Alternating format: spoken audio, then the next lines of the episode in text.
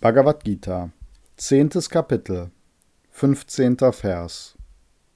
Wahrlich, du selbst kennst dich selbst durch dein Selbst, o höchstes Wesen, o Quelle und Herr der Wesen, o Gott der Götter, o Lenker der Welt.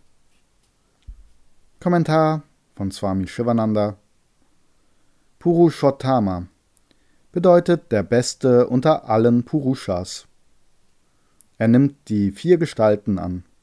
Ursprung der Wesen, Herr der Wesen, Gott der Götter und Lenker der Welt. Daher wird er Purushottama genannt.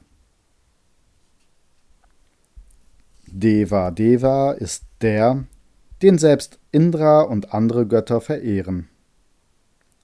Jagatpati Der Herr schützt die Welt und führt die Menschen durch die Anweisungen der Veden. Daher der Name Lenker der Welt.